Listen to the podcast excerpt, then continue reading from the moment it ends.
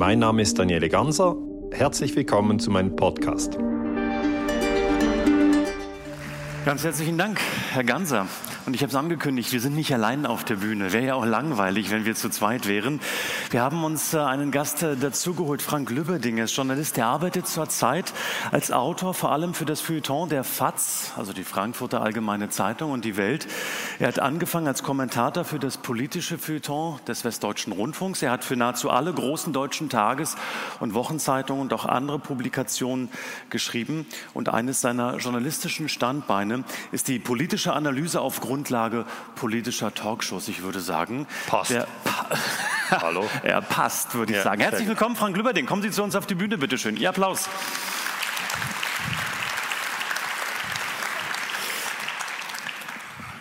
Ich habe es angesprochen. Ich habe viele Jahre bei NTV Hallo. gearbeitet. Auch ich habe eine journalistische Ausbildung. Ich habe vor 30 Jahren, über 30 Jahren angefangen, 1990 in Berlin.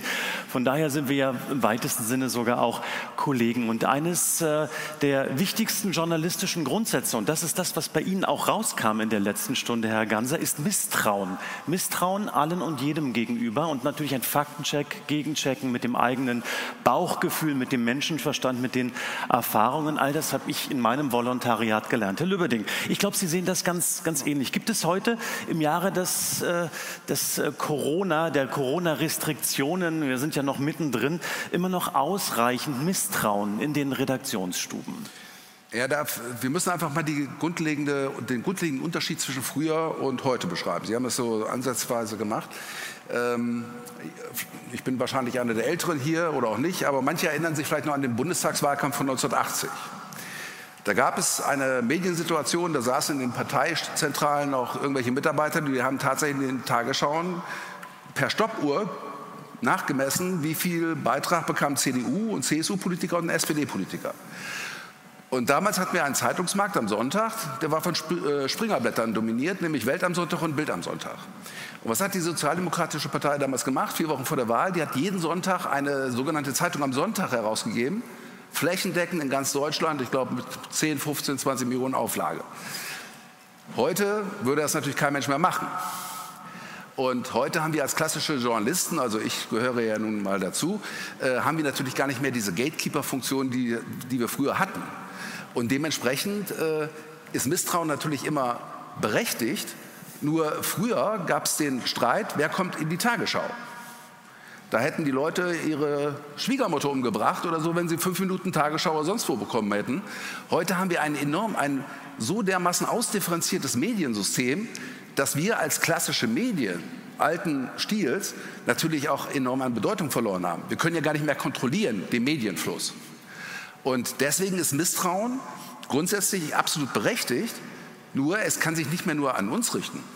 Das ist auch klar weil wir als klassische Journalisten natürlich gar nicht mehr den Medienfluss kontrollieren können, wie das noch vor 30 Jahren oder 40 Jahren der Fall war. Na, was sind die Gründe dafür, Herr Ganser? Ähm, ist vielleicht die Ausbildung schlechter geworden ähm, der Journalisten angesichts der digitalen Realtime-Berichterstattung? Also man muss ja, Sie sagen es zu Recht, immer die beste, schönste, schlimmste Schlagzeile haben, um diese Engaged Minutes zu bekommen. Bleibt also schlichtweg zu wenig Zeit für Recherche auch. Ich glaube, es bleibt eindeutig zu wenig Zeit für die Recherche, wenn man sieht, wie viele Stories ein Journalist ab, abdeckt in einem Monat, in einem Jahr. Ähm, natürlich, es gibt äh, noch Journalisten wie ein ein Joel Latour, der verstorben ist, aber der konnte sich langfristig einfach auf die internationale Politik einlassen, konnte reisen, konnte aus seinem großen Erfahrungsschatz eigentlich äh, äh, dann auch argumentieren. Äh, heute läuft sehr vieles über Agenturmeldungen, da kommt eine Agenturmeldung rein, dann gibt es noch Bildmaterial dazu. Ich, ich sage nicht, dass sie so arbeiten, aber ich sage einfach, viel ist es so, dass Agenturmeldungen schon mal die Linie vorgeben, dann macht man noch eine, eine, eine Schlagzeile dazu und dann gleicht sich das in allen Medien. Aber ich bin auch mit Ihnen einig, dass es eigentlich das Misstrauen ähm, sich durchaus auch gegen Facebook und YouTube richten soll, weil das sind ja die großen Konkurrenten. Und darum habe ich dieses Bild gezeigt. Äh, vielleicht erinnern Sie sich im Vortrag mit den Särgen äh, in Italien. Also es ist, geht nicht darum zu sagen, man soll der Süddeutschen Zeitung äh, misstrauen oder ZDF misstrauen und man soll Facebook und YouTube blind glauben. Das glaube ich gar nicht. Also ich würde das sogar noch weitergehen. Ich finde auch, man sollte ihnen misstrauen. Ja, klar. Also zum Beispiel die Art und Weise, wie Sie über 9-11 gesprochen haben, halte ich zum größten Teil wirklich für Unsinn. Aber Aber ähm, für uns, was glauben Sie, ja, warum ist WTC ja, 7 eingestürzt? Nur, nur ein Beispiel, darüber will ich jetzt gar nicht diskutieren. Ich will nur mal den Ansatz deutlich machen. Sie haben zum Beispiel erklärt, es gibt ja bei diesem äh, Memorial in New York nur zwei Baugruben. Bei dem WTC 7 ist kein Mensch gestorben. Es gab also überhaupt gar keinen Grund, dort irgendwie noch extra daran zu erinnern. Nein, es ist und nicht klar, ob jemand gestorben ist oder nicht. Da spekulieren Sie Nein, jetzt einfach. Nein, das ist niemand an BTC 7. Ich weiß nicht, woher Sie diese Informationen haben. Und der zweite Punkt ist, ja, ähm, ich, als Journalist, ich als Journalist erstmal, ich weiß nicht, warum BTC 7, ich habe mich natürlich im Vorfeld, ich habe ja Ihr Buch gelesen, ähm, im Vorfeld darüber informiert, das letzte. Ja. Und, äh, Fanden Sie es ja, gut? Fanden Sie es gut? Ich glaube, über meine Rezension werden Sie nicht sehr begeistert, aber ich will jetzt nicht ins Detail reingehen. Machen Sie ruhig weiter, das ist sehr amüsant. Sondern ähm, ähm, meine Herangehensweise. Ich weiß nicht, warum BTC 7 zusammengefallen ist. Das würde ich dann äh, recherchieren. Gibt es tausend verschiedene Gründe. Welche Unter Umständen. Weiß nicht ich nicht. Nein, nein. Es gibt nicht. Lassen Sie mich zwei. zu Ende. Nein, nein, eben nicht. Zum Beispiel, es gibt jetzt, äh, äh, bis vor ein paar Jahren hat mir jeder versucht zu erzählen aus ihrem Lager, äh, dass die beiden großen Türme auch gesprengt worden sind. Das habe ich ja nicht gesagt. das war aber die Standardtheorie. Ähm, die beiden großen Türme wären gesprengt worden. Aber darum geht es gar nicht. Ich will jetzt gar nicht in irgendwelche Detaildiskussionen gehen, sondern äh, Sie sind ja ausgebildete Historiker. Die erste Frage ist natürlich, jetzt ist der zusammengefallen. Da mag es Gründe geben, kann ich vielleicht nicht äh, naturwissenschaftlich, technisch erklären. Und da sind wir einig, Und dass er eingestürzt ist. Das weiß ich nicht. Der nee, aber dass er eingestürzt ist, sind wir uns einig. Ja, ja das ist ja offensichtlich gewesen, so der Fall gewesen. Und dann würde ich mir natürlich dann als, wenn Sie das machen, wenn Sie es wissen, würde ich natürlich recherchieren. Also gibt es irgendwelche Belege, dass dort jemand irgendwelche Sprengladungen gemacht hat? Wie ist der Hintergrund? Äh, gibt es irgendwelche Belege? Das macht zum Beispiel Seymour Hirsch. Hirsch erzählt nicht irgendeine Meinung, weil ihm irgendeine Erklärung äh, nicht gefällt, sondern der hat immer recherchiert. Ja, und konnte dann, nein, Sie recherchieren nicht. Sie haben keinen einzigen Beleg dafür, wer der Täter sein könnte, wie er das gemacht hat, wo gibt es irgendwelche Quellen, wo Sie sagen könnten, äh, das weist auf zum Beispiel auf eine Sprengung hin, haben Sie alles nicht. Doch, Sie sagen die, nein. Die Sie Studie nur, von Leroy House, die weist auf Sprengung nein, hin. Nein, die, die, weisen nur darauf hin, warum diese äh, klassische äh, Annahme der amerikanischen Regierung, der Regierungsbehörde falsch ist. Ja, aber Sie, die Studie von Leroy House, die habe ich ja zitiert. Ja, aber was der beschreibt. Haben Sie die Quellen? gelesen? Nein, aber beschreibt er Quellen aus der amerikanischen Regierung? Beschreibt er irgendwelche Quellen, wer es ansonsten gewesen ist? Nee, es geht ja auch hier nicht um eine technologische, technische Frage, um eine, äh, sondern die, es geht doch darum, wie kann ich ein Ereignis rekonstruieren? Und wenn Sie schon Hirsch zitieren, der hat das genau so gemacht. Der hatte nämlich Quellen in der amerikanischen Regierung immer gehabt. Deswegen konnte er Milay aufklären. Ja, aber, aber und das, das machen sie nicht. Nee, das, nee, das stimmt nicht, weil ähm, die amerikanische Regierung hat einen Untersuchungsbericht gemacht, den 9-11 Commission Report. Den habe genau. ich auch mit den Studenten im Sem äh, Seminar gelesen. Ja. Den ganzen Bericht. Haben Sie den Bericht gelesen? Nein. Okay, aber ich habe gelesen. Moment. Ich habe den ganzen Bericht gelesen. Ja. Dann habe ich darin geschaut, wie wird der Einsturz von WTC 7 erklärt. Aus technologischer Sicht. Ja, 2004 kam der Bericht raus. Ja. 600 Seiten und der Einsturz von WTC 7 fehlt. Also ich habe diesen Bericht gelesen, Sie haben den gar nicht gelesen. Ja, darum geht es doch jetzt gar nicht. Es geht doch erstmal ja, doch, um, um das geht sehr wohl. So, meine Herren, und jetzt gehe ich mal rein an dieser Stelle. Und Sie sehen, also meine Damen, uns nicht einig. Sie sehen, nee, meine Damen und Herren, also so funktioniert Debattenkultur und ich finde es gut, dass man sich streitet und ich finde es auch WTC gut, dass man, dass man Meinungen ähm, austauscht in jedem Falle. Wichtig ist dabei, dass es äh, in der Tat um Austausch von, von, von sachlichen Informationen geht. Es geht weniger darum zu behaupten, dass der andere irgendwelche Bücher oder Berichte nicht gelesen hat. Das ist absolut wichtig. Ähm, nur ein, eine ja, Anmerkung noch. Das ist ein absolut wichtiger Punkt. Es geht darum, wie arbeite ich als Journalist? Und wie geht, gehen zum Beispiel solche Leute wie Selma Hirsch mit solchen Dingen um? Und die gehen damit an, anders um als Sie, Herr Ganser. Das muss ich einfach ganz deutlich sagen, weil da kenne ich mir auch ein bisschen aus. Und, ähm, also ich finde Selma Hirsch ein guter Mann. Da ja, sind wir uns wieder d'accord. Das ist aber, aber er arbeitet nicht so wie Sie. Er arbeitet nicht einfach so, indem er einfach sagt, das kann so nicht gewesen sein äh, und dann irgendwelche äh, Thesen äh, sagt. Es, vielleicht gibt es ja auch eine Erklärung, äh, die diesem Gutachten widerspricht. Das sind alles offene Fragen, will ich ja alles einräumen. Aber das ist nicht die Grundlage für journalistische Berichterstattung, äh, dass ich dann, äh, ähm, dass ich im Grunde ansonsten nichts weiter habe. Ich hätte viel mehr, aber ja, tatsächlich. Also bei WTC 7 werden wir uns nicht einig. Wir sind ja auch ähm, heute im Jahre 2021, 20 Jahre später, und ich möchte mit Ihnen auch in dieses Hier und Jetzt zurückgehen. Denn es ist vielleicht, ich hoffe, Sie sehen das ähnlich, müßig über das zu diskutieren, was vor 20 Jahren war. Es gibt viele Dinge, die heute aufgearbeitet werden müssen und die wir, finde ich, auch unbedingt diskutieren sollten. Ein Ausrufezeichen, wie ich finde, und das ist ein Thema, das ich auch mit Ihnen diskutieren möchte, haben drei Volontäre der ARD selbst gesetzt, und zwar im November des vergangenen Jahres. Sie haben nämlich eine Umfrage unter ihresgleichen bei ARD und Deutschlandradio gemacht. 86 von 150 Journalisten in Ausbildung waren dabei.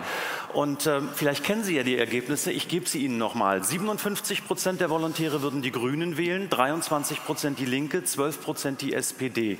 Die CDU würde es nicht mal über die 5-Prozent-Hürde schaffen. Die Ergebnisse sind nicht repräsentativ, das wissen wir. Ähm, es handelt sich nur um einen kleinen Ausschnitt. Wir wissen aber, 92 Prozent der Volontäre, Herr Lüberding, in Deutschlandradio und ARD, nicht repräsentativ, würden äh, Rot-Rot-Grün wählen. Was sagt das aus über die Konsequenz in der medialen Berichterstattung? Nein, das sagt erstmal was aus, ähm, wie sich Berufsperspektiven und Attraktivität von Berufen entwickelt haben. Also natürlich war zum Beispiel kritischer Journalist, ich bin 58 Jahre alt, äh, der war natürlich immer tendenziell links. Ne? Das war völlig klar. Also wer Monitor gemacht hat, war tendenziell links, weil er kämpfte ja gegen einen konservativen Mainstream an. Ne? Meinetwegen 1980, 1985 und so weiter. Ähm, kritisch sein heißt einfach alles zu hinterfragen. Jetzt erstmal aus journalistischer Perspektive. Und heute haben wir natürlich eine ganz andere Situation. Das Grundproblem heute, ich streite mich ja, wie gesagt, ich streite mich gerne mit allen möglichen Leuten, auch gerne mit Ihnen, macht ja auch Spaß. Und ähm, das Grundproblem heute ist, auch bei den klassischen, bei vielen Kollegen von mir, äh, dass sie im Grunde in so einer politischen Polarisierung hineingeraten. Also mir ist das eigentlich völlig wurscht, ist jemand links, rechts, oder ist er grün, Mitte oder ich weiß nicht was, auch vielleicht nur gestreift, ähm, sondern es kommt darauf an, hat er etwas zu sagen oder hat er nichts was zu sagen.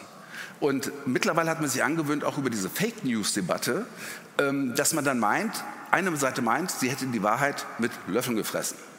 Und das kann natürlich nicht sein. Ich, deswegen bin ich auch gekommen. Ich finde das ja super, mich mit Ihnen unterhalten zu können. Ich kannte Sie ja schon vorher. Und, ähm, und das ist zum Beispiel, und das ist der entscheidende, der entscheidende Fehler. Aber ansonsten muss man natürlich als Journalist erstmal alles kritisch hinterfragen. Es ist völlig bekannt. Ich bin seit 1980 Mitglied der SPD, seit 41 Jahren. Aber viele meiner Leser haben nicht den Eindruck zurzeit, dass ich äh, naja, für die Sozialdemokraten Werbung mache, weil das interessiert mich auch nicht in meiner Profession. Also die politische Grundausrichtung ist völlig egal aber ein kritischer Blick auf die Verhältnisse, egal von wem sie kommen. In der Tat, aber am Ende des Tages, und das haben wir gerade vorige Woche erlebt, ähm, wird dann eine mögliche grün-rot-rote oder rot-grün-rote, wie auch immer, Konstellation als Mitte-Links-Bündnis äh, tituliert. Ist das dann wirklich noch eine Mitte-Links-Koalition? Ja, das ist halt die Frage, wie man das definiert. Also Mitte-Links, wir hatten ja ein, ein Parteiensystem, das muss man einfach wirklich 1980. Also Helmut Schmidt war nicht wirklich links. Und dann gab es natürlich eine wahnsinnige Polarisierung mit Franz Josef Strauß. Das heißt, die gesamte Gesellschaft, ihre politischen Debatten gingen um Sozialdemokraten, Mitte links, CDU, Mitte rechts, was immer man darunter verstanden hat. Heute leben wir natürlich unter ganz anderen Bedingungen, ähm, auch dass die Milieustrukturen völlig andere sind heute, wie politische Diskurse ablaufen zum Beispiel. Die haben sich ja viel mehr ähm, vereinzelt. Und insofern ähm, fände ich das zum Beispiel ganz gut, wenn nach dieser ewigen großen Koalition, nach der Bundestagswahl, äh, sich auch der politische Meinungsstreit und auch die Polarisierung, und dann kann es auch mal wirklich heftig zur Sache gehen, das ist ja hier kein Streichelzoo, ähm, äh, dass sich das dann wieder um die beiden früheren Volksparteien gruppiert. Ne? Weil das Problem ist nicht, dass man sich hart streitet. Das Problem ist, dass man in der Lage ist, danach trotzdem noch eine handlungsfähige Politik zu machen. Ich meine, Herr Issing kennt sich da viel besser aus als ich im Laufe seines Lebens. Äh, natürlich äh, hat man sich äh, früher auch die Köpfe eingeschlagen. Äh, noch viel mehr. noch viel mehr als heute. Strauß, Wehner und genau, Brandt. Ne? Genau. Da ging es auch heiß her. Aber man war halt institutionell gezwungen, zusammenzuarbeiten. Und das war auch möglich. Wie ist das eigentlich in der Schweiz? A, wie sehen Sie das als Schweizer, wenn Sie auf unsere deutsche Medienlandschaft schauen? Und wie gehen Sie innerhalb der Schweiz mit äh, diesen Themen um und auch mit Zusammensetzung von Redaktionen? Sie haben ja da einen sehr klaren Blick drauf. Also es ist natürlich die Schweiz, die ganze Welt ist jetzt eigentlich erfasst von der digitalen Revolution. Das heißt, die Zeitungen und das Fernsehen haben nicht mehr die Deutungshoheit, aber ich sagen genau gleich in Deutschland wie in der Schweiz oder in Österreich. Das ist, das, das ist, überall das Gleiche. Ähm, und dann ist natürlich diese, diese Spaltung der Gesellschaft. Das haben wir auch. Und das ist eigentlich auch das, was mir Sorge macht. Also ich möchte auf keinen Fall zur Spaltung der Gesellschaft aufrufen, sondern ich möchte eigentlich dazu aufrufen, dass wir genau hinschauen, gerade dann, wenn wir in Kriege geführt werden. Und wenn Sie gesagt haben, dass viele äh, Journalisten äh, grün wählen würden oder rot wählen würden, dann sehe ich einfach, dass ja die SPD und die Grünen 99 in den Krieg geführt haben. Ja, und so. dass die Grünen und die SPD 2001 in, in den Afghanistan-Krieg geführt haben. Und dann fehlt vielleicht äh, bei den Journalisten dort die Beißhemmung. Ich weiß es nicht. Wäre mal äh, zu diskutieren. Ist auch eine Ironie der Geschichte, dass es ausgerechnet in dieser Zeit, wo wir eine rot-grüne Regierung hatten in Deutschland mit Joschka Fischer als Außenminister und Gerhard Schröder als ja, Kanzler, genau in dieser Zeit ist passiert. Nur ein Beispiel noch, auch aus Ihrem Vortrag. Ist ja interessant, wie gesagt, lohnt sich auch über viele Details dann zu streiten. Äh, zum Beispiel 2003. Äh, da zitieren Sie ja zum Beispiel den äh, UN-Sicherheitsrat mit Colin Powell. Ne?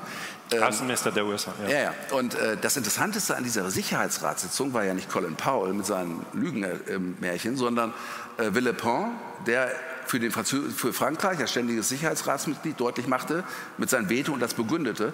Ich glaube, das war die einzige, gibt es heute noch eine der großen Reden. Ne?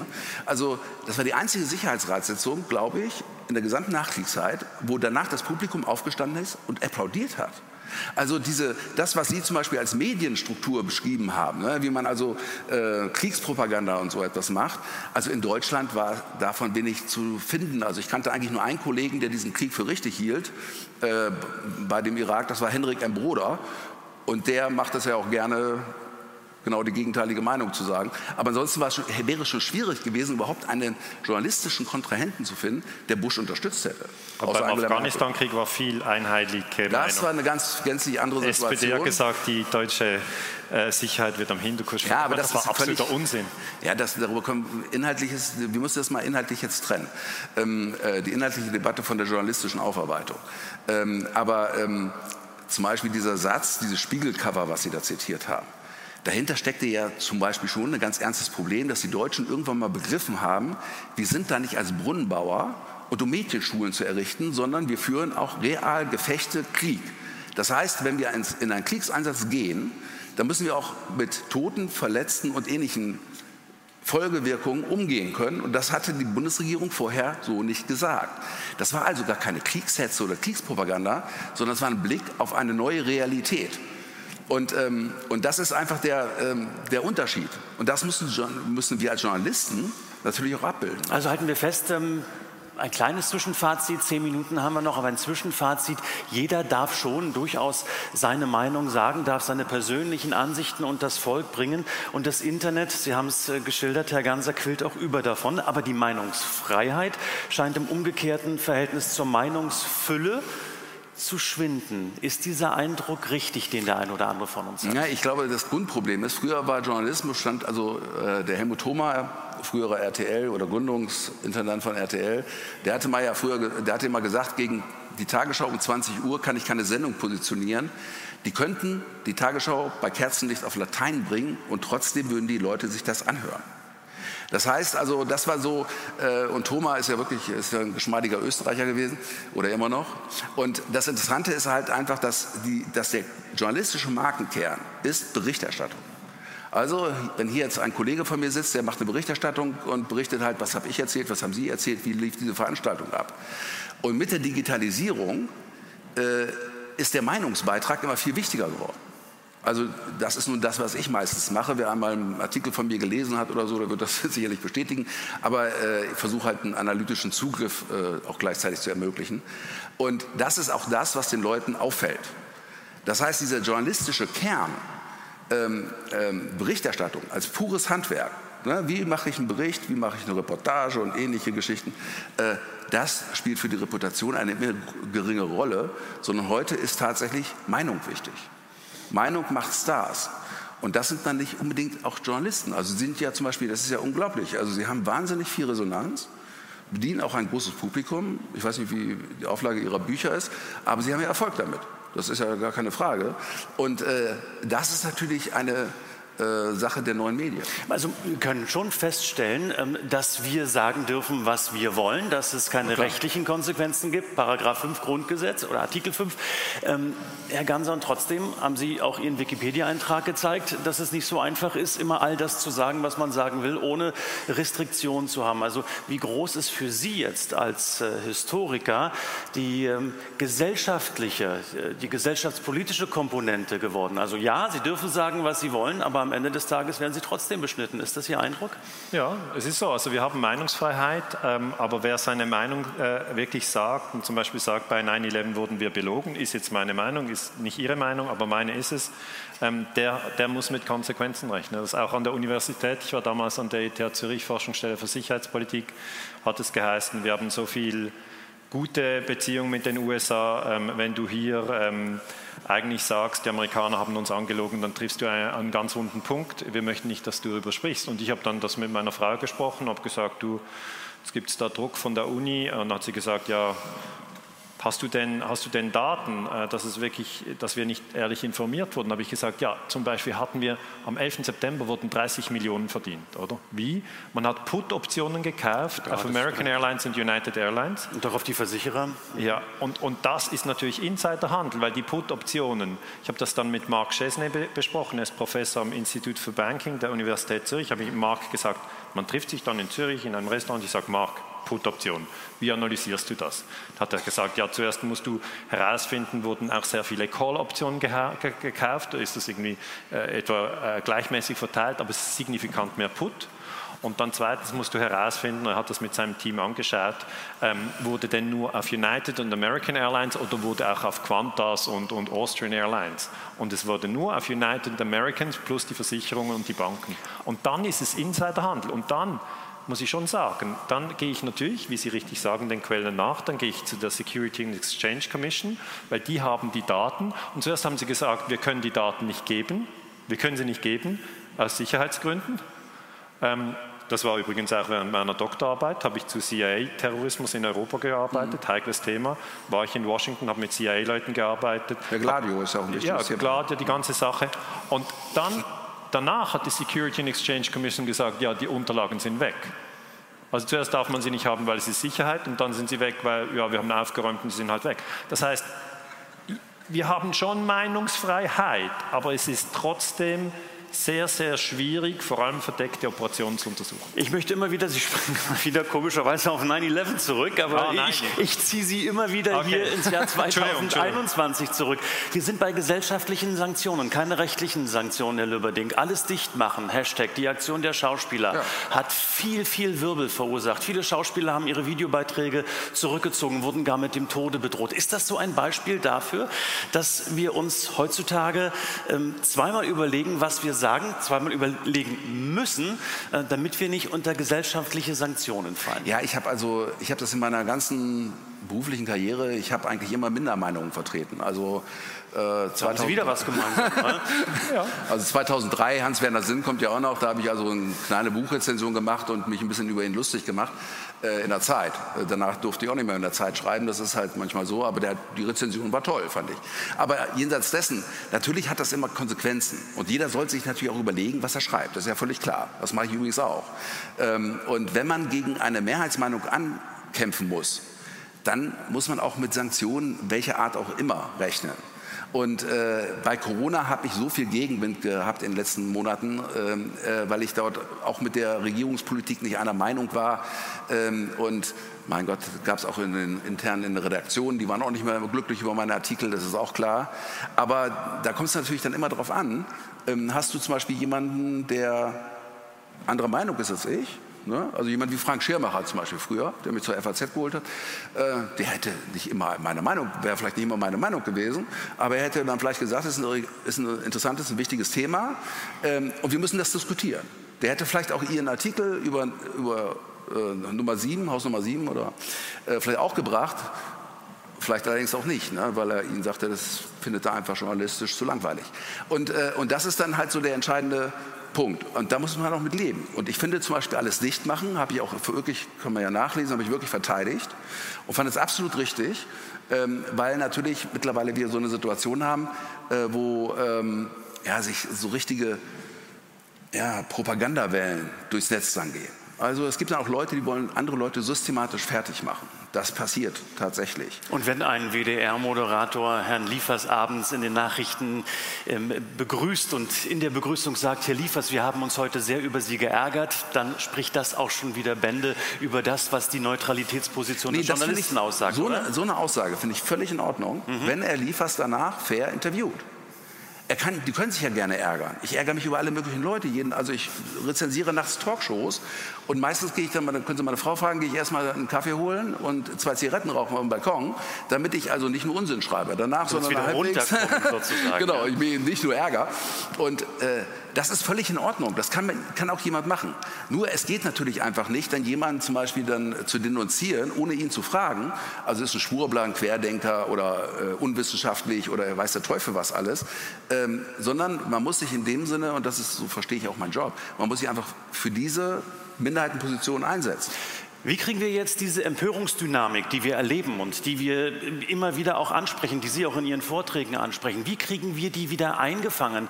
Oder ist das wie eine Zahnpastatube? Ich meine, die Zahnpasta kriegen wir auch nicht wieder rein in die Tube. Standfestigkeit einfach. Wir müssen auch einfach wirklich wieder lernen und wir sollten nicht idealisieren. Also früher, mir hat das jemand so beschrieben, also in den 70er Jahren, FAZ-Feuilleton auf dem Fluren, da hat man sich angebrüllt und dann wochenlang nicht mehr miteinander gesprochen. Dagegen ist das heute, glaube ich, sehr zivilisiert, zum Teil sogar. Ähm, sondern äh, man muss einfach wieder ähm, äh, lernen, so Kontroversen zu diskutieren außerhalb der Blase. Das finde ich ja total wichtig.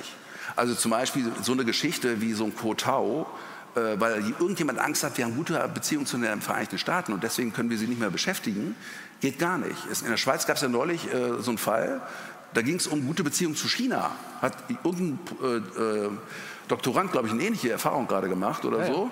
Und äh, das geht gar nicht. Also wenn, wenn, wenn du so Leute ohne Rückgrat hast und die können, und die gibt es in jedem politischen Lager, mit jeder Überzeugung, ähm, den musst du auch wirklich dann entgegentreten. Das ist ein total wichtiger Punkt. Schlussfrage an Sie beide gleichermaßen. Jetzt haben wir so viel über Medien gesprochen, wir haben Medienschelte betrieben, wir haben Medienkompetenz zugegebenermaßen nur ansatzweise skizzieren äh, können. Herr Ganser, wie informieren Sie sich eigentlich? Ich lese sehr viele Bücher. Das haben Sie vorhin in der Tat gesagt, aber über, mit, mit, mit Büchern können Sie das tagesaktuelle Geschehen ähm, womöglich ähm, in der Tat in der Struktur besser einordnen, aber nicht in der Aktualität. Also wenn Sie tagtäglich sich informieren sollen. Ja gut, das mache ich nicht. Also ich muss mich nicht jeden Tag informieren, sondern zum Beispiel bei Corona sehe ich was die Ärzte sagen, dann sehe ich, da gibt es einen Drosten, da gibt es einen Bakti und dann würde ich mir wünschen, dass Bakti äh, und Drosten bei Lanz auftreten und zusammensprechen. ja. Finde ich auch übrigens. Also ich, ich merke mir eigentlich Vor- und Nachnamen von Personen, die ich spannend finde und kaufe mir von denen danach Bücher und schaue dann was an und überspringe eigentlich jetzt, ob es das in der FAZ oder in der NZZ kommt, ist mir dann eigentlich egal oder ob das auf einem YouTube-Kanal kommt und dann überspringe ich das und schaue mir, das ist eine interessante Person. Herr Lübberding, wie informieren Sie sich? Ja, ich habe natürlich Zeitschriften, Zeitungen, die ich dann halt auch beruflich lese. Aber jetzt mal im Ernst, also ich habe mit 15, 16 angefangen, den Spiegel zu lesen. Aber meine frühere Frau war die einzige Mensch, den ich jemals kennengelernt habe, der den Spiegel wirklich von vorne bis hinten gelesen hat. Also die meisten Leute haben wahrscheinlich auch vor 30, 40 Jahren nur 20 Prozent vom Spiegel gelesen, nämlich das, was sie interessierte. Und äh, halt selektieren. Und das ist heute für mich als Journalist halt Twitter. Bei Twitter sind wahnsinnig viele andere Kollegen und so. Man bekommt interessante Links, bekommt ein Gefühl dafür, wie laufen die Diskussionen. Äh, und wenn ich, jemand wie ich, der viel auch Tagesaktualität macht, also über Talkshow-Kritiken zum Beispiel, äh, muss ich einfach irgendwie so ein Gefühl dafür entwickeln, wo läuft die Diskussion hin. Nur, ich komme ja aus, wohne ja in einer deutschen Kleinstadt, äh, man sollte das nicht für die Wirklichkeit halten. Also bei uns unten die Mitarbeiterin in der Apotheke oder der Bäcker um die Ecke, die lesen kein Twitter und denen ist es auch eigentlich ziemlich wurscht. Und vielleicht ist es hin und wieder ganz wichtig zu wissen, wie die in der Tat drüber denken, um auch ein Meinungsbild genau. aus der breiten Masse der Bevölkerung zu bekommen. Das war sehr munter, äh, sehr hitzig, äh, sehr amüsant, sehr informativ in jedem Fall. Und eines nehme ich noch aus Ihrem Vortrag mit, Herr Ganser. Sie Was haben denn? gesagt, in einer Diskussion sollte man dem anderen durchaus auch mal Recht geben. Äh, Perspektivwechsel in der Kommunikation, das finde ich sehr, sehr schön. Und ich sage Ihnen eins, ich mache das bei meiner Frau und mit meiner Frau und das funktioniert wunderbar Tat. Also Schatz, du hast recht. Das ist das Geheimnis einer guten Ehe. Also teilweise recht. Äh, teilweise ja, recht, so ist es. Herr Bülling, äh, Ganser, ich danke Ihnen ganz herzlich äh, für Ihre Beiträge. Alles Gute für Sie und bleiben Sie tapfer. Und gesund vor allen Dingen. Machen Sie es gut. Tschüss. Tschüss.